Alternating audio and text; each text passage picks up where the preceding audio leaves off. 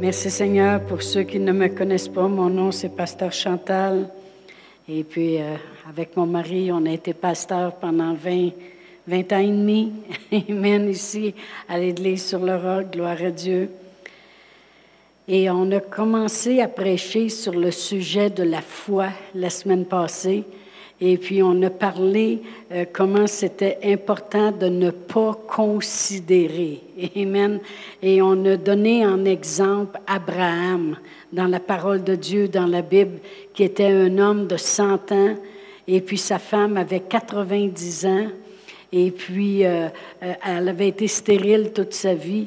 Et puis, quand Dieu lui a dit, tu vas être père d'une multitude, il n'a pas considéré. Amen. Et puis, euh, il n'a pas considéré quel était l'état de son corps, quel était l'état du corps de sa femme, ou peu importe l'âge qu'il était rendu, mais il a cru sans considérer. Amen. On a parlé de, Jésus qui avait parlé à un arbre, au figuier, puis il avait dit, tu vas sécher jusqu'à la racine. Et puis, euh, euh, Jésus n'a pas considéré. C'est le lendemain, quand ils ont passé, c'est Pierre qui est obligé d'y dire, regarde, Seigneur, euh, l'arbre que tu avais maudit a vraiment séché. Jésus le savait, puis Jésus leur a répondu, ayez foi en Dieu. Amen. C'est très important. On a regardé aussi quelle valeur a la parole de Dieu dans nos vies. Comment grande est la valeur de la parole de Dieu dans nos vies. Vous savez, euh, lorsque Jésus a dit euh, à ses disciples, puis qui avait envoyé deux par deux dans les villages pour aller prêcher la parole, et puis il a dit guérissez les malades et toutes ces choses-là. Il leur a dit dites-leur que le royaume de Dieu vient de s'approcher d'eux. Amen. Puis vraiment, c'était quoi le royaume de Dieu? C'était la parole qu'il leur apportait. Amen. C'était la présence de Dieu au travers de sa parole qu'ils apportaient aux gens. Moi, si je vous parle de la parole de Dieu, je vous parle de Dieu. Amen. Et puis, euh, il leur disait toujours, c'est le royaume de Dieu. Mais vraiment, euh, j'avais vu dans la parole de Dieu, aujourd'hui, je méditais là-dessus pour quelle est la valeur de la parole de Dieu. Puis dans Matthieu 13, la parole de Dieu nous dit ceci au verset 44. Jésus parle puis dit, Le royaume des cieux est encore semblable à un trésor caché dans un champ. L'homme qui l'a trouvé le cache, et dans sa joie, il va vendre tout ce qu'il a puis achète le champ. C'est autant le royaume de Dieu est précieux pour lui. On sait très bien que le royaume des cieux commence avec la parole de Dieu. Amen. Quand j'ai la parole de Dieu dans ma vie, je peux dire que j'ai des cieux dans ma vie. Amen. J'ai qu'est-ce qui appartient à Dieu est devenu vivant pour moi. C'est pour ça que Jésus disait toujours dans sa prière du Notre Père euh, que ta volonté se fasse sur la terre comme au ciel. Amen. Et puis il dit que le royaume des cieux, c'est semblable à un trésor dans un champ puis l'homme qui l'a trouvé, ce trésor-là, dans sa joie, il vend tout ce qu'il a, puis il achète le champ. Faut croire que c'est précieux. Aussi, il donne un autre exemple. Il dit, le royaume des cieux est encore semblable à un marchand qui cherche des belles perles il a trouvé une perle de grand prix et il est allé la vendre, il est allé vendre tout ce qu'il avait pour acheter la perle. Autrement dit, il démontre comment le royaume de Dieu, comment la parole de Dieu a une grande valeur. Amen. Quelqu'un qui nous en... Je suis pas mal certain que chacun de nous ici, si quelqu'un nous enlèverait toutes nos Bibles aujourd'hui, on partirait à pleurer. voyons donc, c'est une partie de nous, Amen, parce que la parole de Dieu a une grande valeur. Vous savez qu'en Russie, quand les Bibles ont commencé à rentrer, premièrement, on connaît un homme qui s'appelait Ray Jane Wilson, puis il était avec d'autres, mais il y en a plusieurs autres aussi qui l'ont fait. Il cachait des Bibles dans le valise, en dessous de le linge, puis il passait des Bibles clandestinement en Russie. Et puis quand il arrivait dans des petites réunions où ce que les gens voulaient entendre parler de la parole de Dieu, il déchirait des pages de Bible, puis il les donnait aux gens, puis les gens partaient, puis après ça, il échangeait les pages avec les autres. Juste d'avoir une page de la Bible, Amen, il savait que c'était une partie du royaume de Dieu. C'était précieux. Amen. Alors, la semaine passée, on a dit comment précieuse est la parole de Dieu pour vous? Amen. Alors, euh, alors ce soir, j'ai appelé le titre de l'enseignement, on enseigne encore sur la foi, j'ai appelé ça Les excuses, c'est du vent. les excuses, c'est du vent. Amen. Ou bien c'est la foi qui domine dans ta vie, ou bien ce sont les excuses. Puis c'est ça qui va faire la différence entre ta réussite ou les, les, manques que tu pourras expérimenter dans ta vie. Vous savez, euh, c'est important de travailler à éliminer les excuses dans nos vies. Très, très important. Moi, j'ai travaillé beaucoup là-dessus, puis je vais en parler tantôt. Mais vous savez, les Israélites, tout le monde a vu le film Moïse, quand Moïse rouvre les eaux, et puis tous les Israélites sortent de l'Égypte. Bien, les Israélites, vraiment, si vous regardez leur parcours dans le désert, leur excuse était toujours le désert. Oui, mais pourquoi tu nous as emmenés ici? Pour mourir dans le désert? Il n'y a pas d'eau. Pourquoi tu nous as emmenés ici? Il n'y a pas de pain dans le désert. Les excuses des autres, c'est toujours qu'il aurait dû rester en Égypte. Amen. C'était toujours le désert, le désert, puis le désert. Puis pourtant, pourtant, Dieu était présent dans le désert. Le désert, c'était une excuse, c'était du vent. Parce que vraiment, même s'il manquait d'eau, était, même s'il était dans le désert, puis il manquait d'eau, Dieu lui donnait de l'eau. Même s'il manquait de pain dans le désert, Dieu lui donnait de la manne à tous les jours, puis il mangeait du pain. Même s'il manquait de viande dans le désert, Dieu y envoyait un vent pour envoyer des cailles, c'est comme des poulets, et puis il manquait. Le désert, c'était une excuse, parce que quand Dieu y est avec toi, l'excuse, c'est du vent. Parce que Dieu peut changer toutes circonstances. Amen. Combien de vous savez qu'on a vu ici des miracles puis qu'on n'a pas fini d'en voir? Amen. Des gens qui ont été guéris puis des gens que leur situation ont changé puis leur vie au complet ont changé. Qui ont le mariage ont changé plein de choses. Amen. Mais leur excuse, c'était toujours du, c'est du vent. Les excuses, c'est du vent. Parce que devant Dieu, ça peut partir assez vite. Ça n'a aucune substance. Amen. Il y avait un homme dans la parole de Dieu, ça nous parle d'un homme que il, plaçait les gens malades près d'une piscine qui s'appelait Bethesda. Et puis cet homme-là, ça faisait 38 ans qu'il était malade. Et puis, euh, il y avait un ange, à un moment donné, qui venait faire bouger l'eau. Puis la première personne qui descendait dans l'eau était guérie. C'est dans la parole de Dieu. Amen. Mais voyez-vous, quand Jésus est arrivé là, à la piscine de Bethesda, puis il a vu cet homme-là, l'homme était encore avec son excuse. Son excuse à lui, c'est il n'y a pas personne pour m'aider à descendre dans l'eau. Fait quand Jésus est arrivé, il est une personne, il est arrivé à côté, et puis il a dit euh, Veux-tu être guéri? Ben, il dit Il n'y a pas personne. C'est quoi ça? Je suis à côté de toi. Tu vois-tu, ton excuse, c'est encore du vent? Amen. Il n'y a pas personne. Il y a quelqu'un là. Amen. Jésus, il dit, t'es guéri aujourd'hui.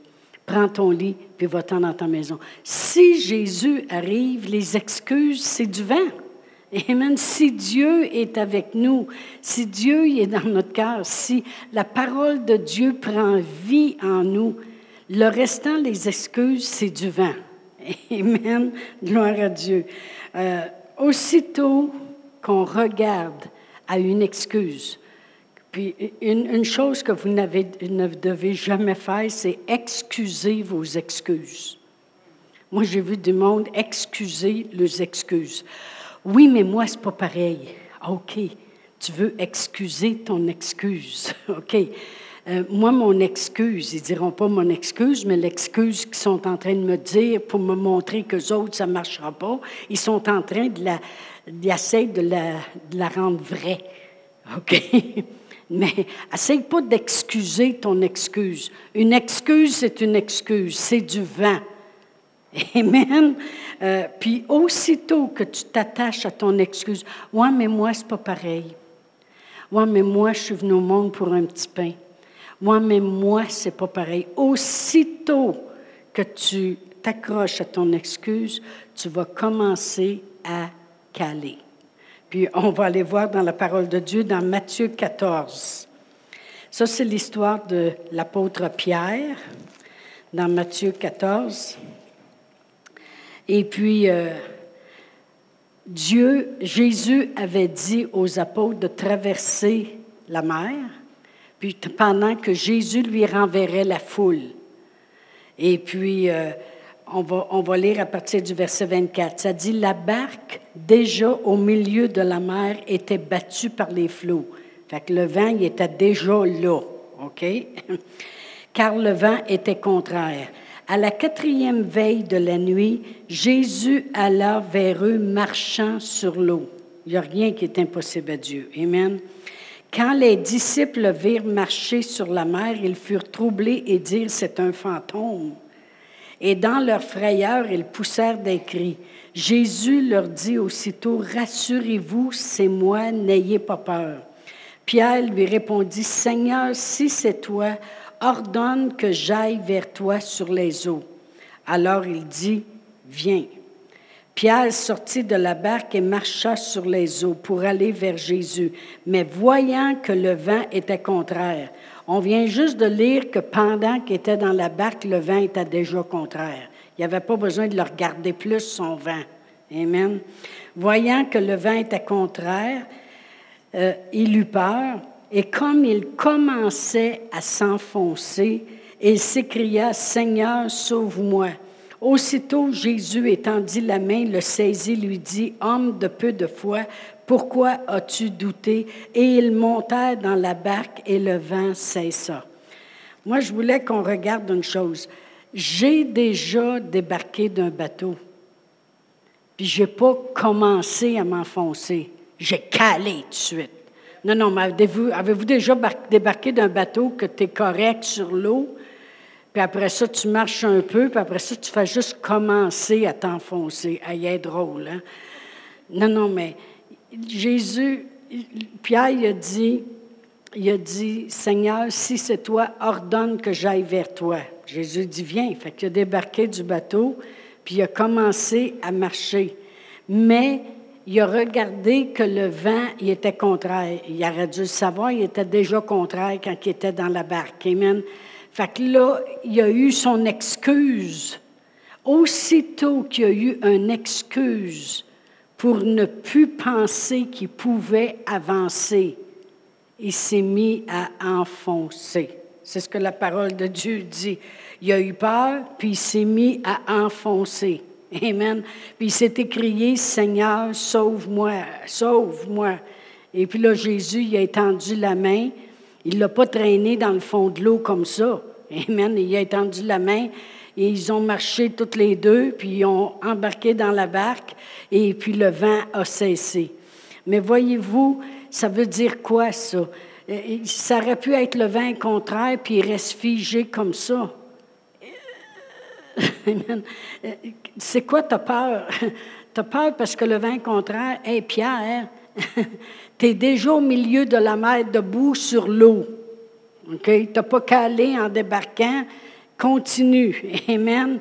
Souvent, des fois, on va prier sur les gens euh, qui ont des symptômes de maladie dans le corps, et puis ils sentent, ils sentent vraiment que Dieu les touche. Et puis après ça, ils s'entendent, puis il y a juste une petite excuse qui s'élève, soit que euh, on dirait que, oups, il y a un petit point dans le côté, oups, ça pique encore. et puis tout de suite, ils commencent à enfoncer. Amen. Non faut éliminer les excuses. C'est du vent. Et la raison que je vous dis c'est du vent, quand ils ont embarqué dans la barque, le vent, c'est ça. Amen. Fait que l'excuse pour caler, pour avoir peur, puis pour descendre au fond, c'était du vent. Amen. Gloire à Dieu. Une excuse, c'est du vent.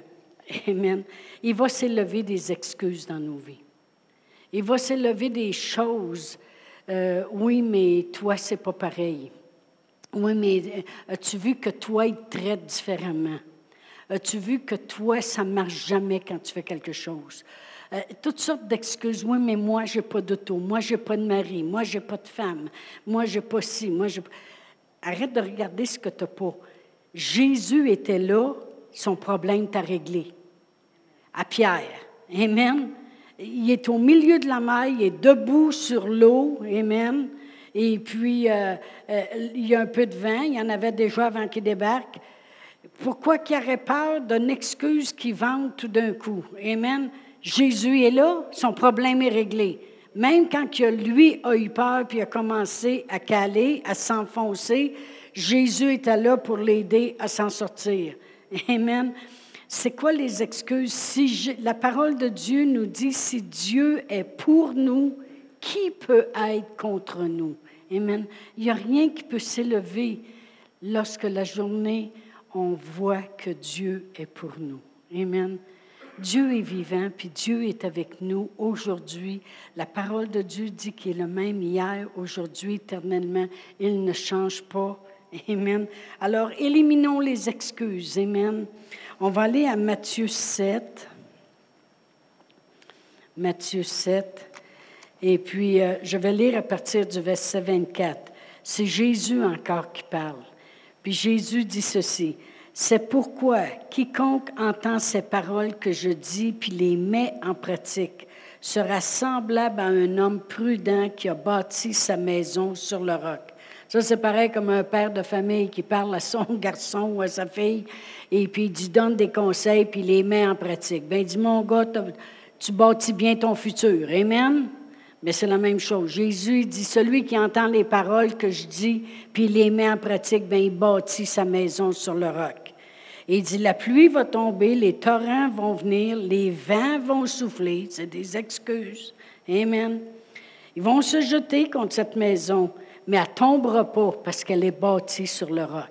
Amen. Après ça, il fait le contraire. Il dit, celui qui bâtit, celui qui ne met pas en pratique la parole de Dieu, il bâtit sa maison sur le sable. C'est sûr, un enfant qui n'écouterait pas rien de ce que tu lui dis, on sait que ça ne sera pas solide dans la vie, son affaire. Amen. Mais avec la parole de Dieu, c'est la même chose. Jésus, il dit, celui qui met pas ça en pratique, il bâtit sur le sable, il dit, il va s'élever des vents, toutes sortes d'excuses. Mais cette fois-ci, par exemple, la maison, elle ne restera pas debout parce qu'elle n'est pas solide. Amen. Il y a des choses qui n'ont pas été mises en pratique. Alors, les excuses, c'est du vent. Vous savez, je regardais dans la parole de Dieu du monde qui ont, que les excuses n'ont pas dominé sur eux. Et puis je pensais à la femme avec un issue de sang. La parole de Dieu nous dit qu'il y avait une femme qui était malade depuis 12 ans avec un issue, une issue de sang. Et puis elle a tout éliminé les excuses, puis elle a eu sa guérison. Amen. Il y en a, il y en a dans la parole de Dieu que les excuses n'ont pas dominé sur eux. Amen. Ils savaient les éliminer. Le paralytique qui était porté par quatre personnes, puis lorsqu'ils sont arrivés à la maison de Jésus, c'était bien plein de monde, même la porte était bloquée. Ils ont éliminé les excuses. Ils ont fait un trou par le toit, puis ils ont descendu le gars par le, par le toit de la maison, puis ils l'ont placé directement devant Jésus. Aussitôt que tu arrives à Jésus, tu n'as plus de problème. Amen. Gloire à Dieu. Ou lorsqu'on parle dans la parole de Dieu de David avec Goliath, il a fallu qu'il élimine les excuses. Il n'avait jamais été un homme d'armée. Puis là, il y avait un géant devant lui. Il a éliminé les excuses. Noé, qui a bâti son arche pendant 100 ans, il a fallu qu'il élimine des excuses. Amen. Ou euh, la femme samaritaine qui avait sa fille possédée à la maison. Elle a éliminé les excuses qu'elle n'y avait pas droit, puis pourtant, elle a réussi parce qu'elle était avec Jésus. Amen. Elle a réussi à voir sa fille guérie. Ou Joseph, dans la Bible, dans l'Ancien Testament, euh, qui avait été vendu comme esclave, puis en prison. Il y avait toutes les excuses au monde pour croire qu'il n'y a rien qui marcherait dans sa vie. Ça allait toujours de pire en pire. Amen. Parce que nous autres, des fois, quand que les choses empirent, ou on dit en bon québécois, rempironne, empire, euh, des fois, les excuses commencent à venir. Ah, ben pour moi, ça doit être parce que je ne dois pas avoir prié comme il faut, en excuse. Ah, ben ça doit être parce que euh, je n'ai pas donné dernièrement, ça fait que c'est pour ça que Dieu il doit vouloir euh, me punir. Euh, toutes sortes d'excuses, c'est du vent. Amen. Il faut savoir éliminer les excuses. Il y a des excuses qui ont failli marcher. Amen. Lorsque Marthe et Marie, Amen, lorsque Lazare est mort, ils sont arrivés devant Jésus, toutes les deux avec l'excuse, si tu avais été ici, mon frère ne serait pas mort. Jésus lui a dit, si tu crois, je suis ici. Amen. Pareil comme Pierre quand il marchait sur l'eau, je suis ici. Fait pourquoi tu aurais peur? Fait qu'il a dit, si tu crois, tu vas voir la gloire de Dieu. Je suis ici, là. Il n'y a pas de si tu avais été ici. Je suis ici. Amen. Des fois, on va penser, euh, oh, mais si, si j'aurais été dans ce gros meeting-là, puis si j'aurais été comme toi pour aller aux États-Unis, pour aller apprendre la parole de Dieu, puis si je. Hey, as-tu Dieu ici avec toi? Laisse faire le si. Amen. Si tu as Dieu avec toi, les si s'éliminent. Les excuses s'éliminent. Jésus dit, non, non, je suis ici, là. Si tu crois, tu vas voir la gloire de Dieu. Amen. Amen. Après ça, il dit aussi que vous l'avez mis. Bien, ils ont dit, ça fait quatre jours qu'il est mort. Parce qu'il avait déroulé la pierre. Il dit, non, non, non, non, non, une autre excuse. Hey, Jésus venait de leur dire, je suis la résurrection et la vie. Amen. Il y en a qui ont failli avec leurs excuses pour voir la gloire de Dieu. Amen. Ou si on parle de Moïse quand il disait à Jésus, oui, mais moi je bégaye. Comment tu veux que j'aille sauver, faire sortir tout ton peuple de l'Égypte? Jésus il dit, je suis, va être avec toi. Je suis là. Amen. S'il est là, l'excuse n'a plus d'importance. Mais il dit pour te consoler, ton frère s'en vient puis il parlera pour toi. Amen. Gédéon, il disait à Jésus, à Dieu, il disait, oui, mais moi j'ai les deux P. Je suis le plus petit puis le plus pauvre. Pépé. Dieu il dit, mais je suis avec toi. Amen. Si Dieu est pour vous, il n'y en a plus d'excuses. Amen. Un est pas trop pauvre, l'autre il bégaye, l'autre est déjà mort. Amen. Il n'y en a plus d'excuses. Jésus a dit, Dieu a dit à Gédéon, je suis là, je suis l'Éternel. Amen. Puis on sait que ceux que les excuses ont eu le dessus, mais c'était, comme on a parlé tantôt, Pierre. Amen. Quand il est sorti de la barque pour marcher vers Jésus. Lui, l'excuse, elle a eu le dessus. Alors, il y a des gens qui ont eu des grandes victoires parce que les excuses n'ont pas pris le dessus. Mais Pierre, il s'est racheté plus tard. Amen. Il a éliminé les excuses. Parce que Pierre, c'est un homme, un pêcheur. Il allait à la pêche, à la pêche avec des grands filets. Et puis, quand, plus tard, quand Jésus lui a dit Lancez votre filet, en plein jour. Il dit, on n'a rien pris de la nuit, mais sur ta parole, il n'y en a plus d'excuses. Je ne commencerai pas à dire que c'est parce qu'il fait jour, puis je ne commencerai pas à dire que je parce que je suis fatiguée, ça ne me tente pas, puis je suis rendu au bout, puis mon, mon filet il est pas assez net, puis il n'est pas assez sec, ou quelque chose de même, parce qu'il avait pêché toute la nuit. Il n'y en a plus d'excuses. Tu as dit de le lancer, moi le lancer. Amen. Il faut savoir éliminer les excuses. il y a tellement de gens que j'ai vus qui se sont privés de, de, de bénédiction dans leur vie parce qu'il y avait toujours une petite excuse qui accrochait dans leur bouche. Amen. Les excuses démontrent vraiment ton incrédulité. On va aller à Hébreu 3. Hébreu 3. Ça ne sera pas bien, bien long. Hébreu 3. Et puis, justement, les Israélites qui se sont promenés dans le désert, puis que leurs excuses ont toujours été le désert. C'est parce qu'on est ici, puis tu nous as emmenés ici, puis c'était pour nous faire mourir, puis ici, il n'y a pas d'eau. Ça a toujours été le désert. Eh bien, la parole de Dieu nous dit au verset 19 de Hébreu 3, Aussi voyons-nous qu'ils ne purent y entrer à cause de leur incrédulité. Ou on pourrait dire, ils n'ont pas pu rentrer dans terre promise à cause de leurs excuses. Vrai ou faux? Parce que il, y avait toujours une excuse pourquoi que ça allait mal. Leur excuse, c'était toujours tu nous emmener dans le désert. Ben oui, je vous fais passer par ici pour vous emmener plus loin. Amen. Pour vous emmener à la terre promise. Puis ici, vous allez apprendre que je suis avec vous. Si vous manquez d'eau, je suis là. Vous manquez de pain, je suis là. Vous allez apprendre que je suis toujours avec vous. Fait que vous allez pouvoir faire face plus tard aux gros géants, puis vous n'aurez pas peur, parce que vous êtes habitués que je suis avec vous. Mais ils n'ont pas pu rentrer. La Bible, elle appelle ça les excuses. Comment? L'incrédulité. Ils n'ont pas pu rentrer parce que c'est des incrédules. Ils n'osent pas croire que je suis là. Ils marchent juste les excuses. Oui, mais moi, c'est pas pareil. Oui, mais moi, je suis pas à bonne place. Amen. En gloire à Dieu. La foi, c'est une vie au-delà des excuses.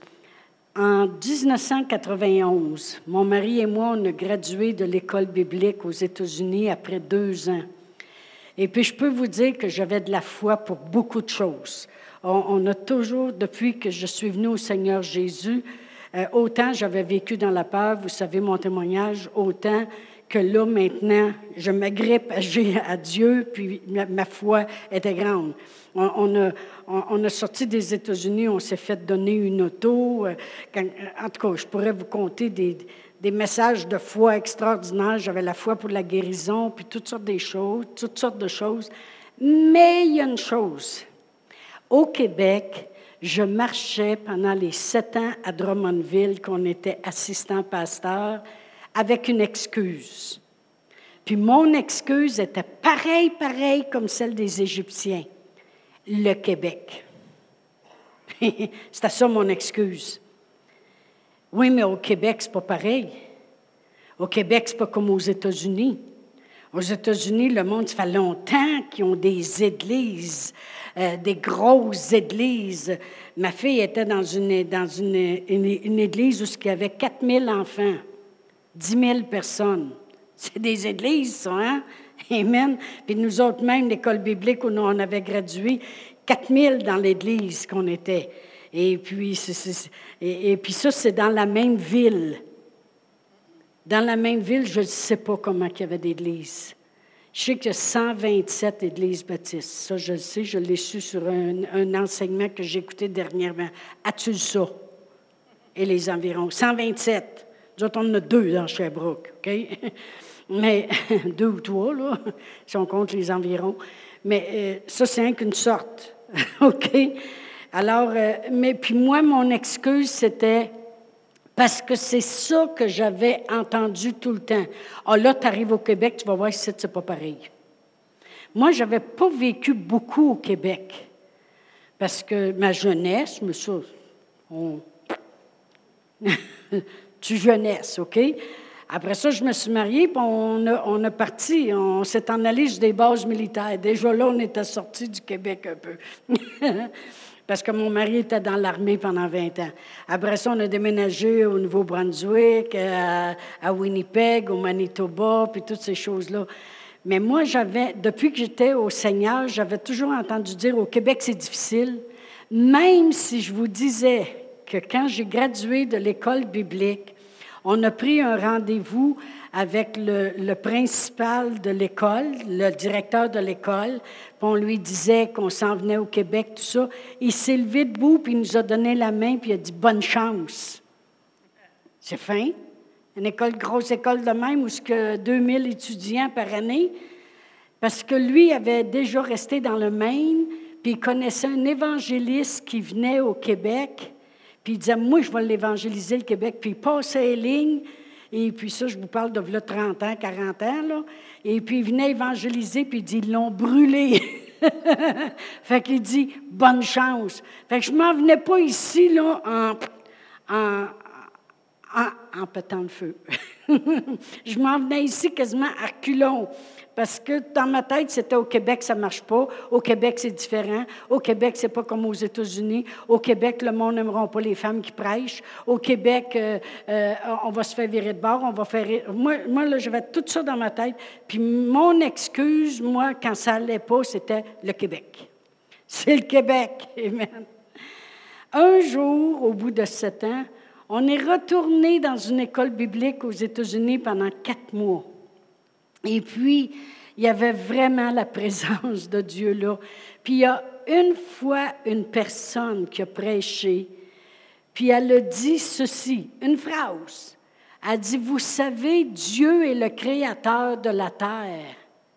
Puis Dieu est Dieu sur toute la terre. C'est l'homme qui a fait des divisions pour dire, il y a un pays qui va être ici, puis un pays qui va être là, puis un pays qui va être là. Je, me suis presque levé de bout, puis c'est pareil comme si j'aurais dit, oh ben, attends un peu, toi. Si Dieu est Dieu aux États-Unis, il va être Dieu au Québec aussi. Là, je suis arrivé ici avec une autre attitude. J'avais éliminé mon excuse. J'avais éliminé mon excuse. On est arrivé ici le vendredi soir. On, on a rencontré des pasteurs le dimanche soir. On est venu à Sherbrooke le mardi, puis le dimanche d'après, on commençait l'église au Delta. Et j'espère qu'au Québec, ça va être pareil comme ailleurs. J'avais éliminé. Comprenez-vous, je, je, sais de quoi je parle quand je parle d'éliminer les excuses. Amen. Si Dieu est Dieu aux États-Unis, c'est le monde qui ont fait les États-Unis là, puis il y a d'autres mondes qui ont fait le Canada ici, mais on est tout du monde qui vient de Dieu. On a tout le même Dieu partout. Ah, oh, ben, j'étais-tu en colère après moi-même? J'avais une sainte colère, comme on pourrait dire, parce que là, je me suis dit, non, non, au Québec, on est capable d'avoir des grandes choses aussi. Au Québec, on est capable d'avoir des belles choses aussi. Puis au Québec, on est capable d'avoir des églises qui vont rencontrer les besoins des gens, qui vont guérir les gens, qui vont leur donner un avenir puis de l'espérance. Puis naturellement, c'est le verset qu'on a pris dans la Bible. Amen. Jérémie 29, 11. Amen. Que Dieu nous a donné. Amen. Euh, son plan, c'est pour nous donner un avenir puis de l'espérance. Amen. Car je connais les projets que j'ai formés sur vous, dit l'Éternel, des projets de paix et non de malheur. Dieu il a formé des projets de paix et non de malheur. Il faut se le répéter dans notre tête. Amen. Non, non, Dieu veut pas que ça y ait le mal dans ma vie, parce que Dieu il a formé des projets de paix et non de malheur. Amen. Dieu veut pas que je sois malade. Oui, mais de quoi je vais mourir? Tu mourras de vieillesse. Tu peux mourir en santé? Amen. Tu n'es pas obligé de mourir malade. Et vivre en santé aussi. Amen. Gloire à Dieu. Ma mère, elle avait 80, à peu près 85, 86. Elle faisait une pancréatite aiguë. Il avait donné cinq jours à vivre. Puis mon gendre est arrivé, j'ai dit, on arrête à Drummondville, à l'hôpital, on va aller prier pour ma mère. Il donne cinq jours à vivre. Ça faisait 56 jours qu'elle était aux soins intensifs. 85 ans. On a prié pour elle. Tout le monde a mis nos mains sur elle. On a cru. Et puis le médecin dit, elle peut sortir après-midi. De toute façon, elle va être morte dans cinq jours. Oui. Elle est morte à 98 ans, puis elle sera encore en vie. Ça ne l'aurait pas tombé, puis ça, elle ne sera pas cassée une hanche. Amen. 14 ans plus tard, 13 ans plus tard. Amen. Gloire à Dieu. Merci Seigneur. Amen. Éliminons les excuses. Amen. Puis la journée que j'ai dit, mais qu'est-ce que je fais là? J'étais choquée après moi de voir que j'avais embarqué dans ce bateau-là pendant sept ans à croire que le Québec était différent du reste du monde. Non, on n'est pas différent. On a le même Dieu qu'aux États-Unis, qu'en Afrique, que partout, le créateur de l'univers, puis il est aussi puissant, puis aussi fort ici qu'il peut être ailleurs. Tout dépend de nous. Il faut éliminer les excuses. Amen. Gloire à Dieu. Merci Seigneur. Oh, Alléluia. Oh, merci Seigneur. La parole de Dieu dit que le juste vivra par la foi, puis c'est ça qu'on, c'est ça qu'on veut. Amen. La, foi, c'est simple. Le monde dit, c'est quoi la foi? C'est décider, c'est une décision. Amen. S'il y en a qui décident de croire que les Tylenol, c'est mieux que les aspirines, c'est une décision. Ma mère, elle, elle avait foi dans les Tylenol, puis elle a transmis sa foi à nous. Devinez ce qui est dans notre, dans notre euh, pharmacie? Des Tylenol, des Tylenol, des Tylenol. Parce qu'elle a transmis sa foi en nous. Il n'y a pas d'aspirine. As-tu des aspirines chez vous? As-tu des aspirines? As-tu des Tylenol? As-tu des Tylenol? Tu vois-tu? Ça marche. Non, non. Mais vous savez, la foi, c'est une décision. Amen. C'est une décision. C'est simple. La parole, la, parole de Dieu, la Bible, on décide d'y croire. Même la Bible dit que la foi, la Bible, ce n'est pas une discussion. On ne discute pas. C'est personnel. Dieu, il veut que chacun de nous, personnellement, on ait une relation avec lui. C'est personnel. On ne peut pas forcer les gens, mais on peut leur présenter l'Évangile. Amen. Puis la foi, c'est juste de dire, OK Seigneur, le médecin dit ça, les circonstances disent ça, j'aurais plein d'excuses dans ma tête à, croire. Mais sais-tu quoi, Seigneur? Je choisis de croire que tu m'aimes. Je choisis de croire que tu m'as aimé parce que Jésus est venu. Je choisis de croire parce que Jésus a souffert à la croix. Lorsqu'il est mort sur la croix, la Bible a dit qu'il a donné sa vie pour nous. Je choisis de croire que Jésus a donné sa vie pour moi. Je choisis de croire qu'il a souffert Ponce Pilate. Il est mort sur la croix. Il est descendu aux enfers. Il a payé le prix. Il est ressuscité des morts. Il est assis à la droite du Père, puis il a tout accompli pour moi. Je choisis de croire. Je choisis de croire que Dieu est avec moi. Je choisis de croire c'est ça la foi. C'est le choix. C'est choisir de croire. Amen. On va se lever debout. On va éliminer nos excuses. Amen. On est tous forts en lui. On est tous prospères en lui. On est tous guéris en lui. On est tous intelligents en lui. Amen. En lui. Parce que Dieu est avec moi. Il m'a changé. Amen. Il m'a transformé. Alléluia. Merci Seigneur. Si vous voulez, on va prier ensemble. Amen. Je vais demander de, de, prier avec moi.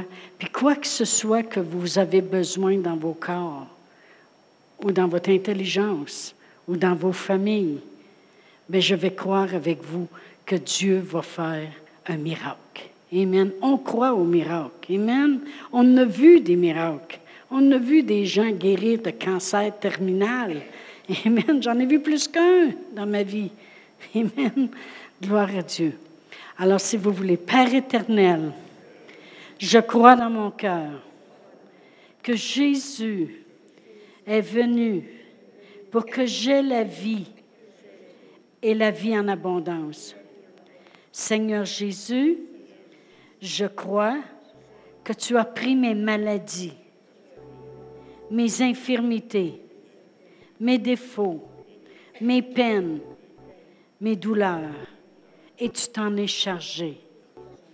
Merci Jésus de me guérir, de me prospérer, de prendre soin de moi, de me rassasier de longs jours, de me faire voir la grandeur de ton salut. Merci de prendre soin de ma famille, de mes finances, de chaque jour, je sais que tu es là. Merci Seigneur. Et pour ceux qui nous écoutent aussi sur euh, la diffusion, la prière était pour vous aussi. On croit que Dieu fait des changements, qu'il n'y a pas de distance, puis que Dieu vous touche là où vous êtes. Alors merci Seigneur, au nom de Jésus. Amen.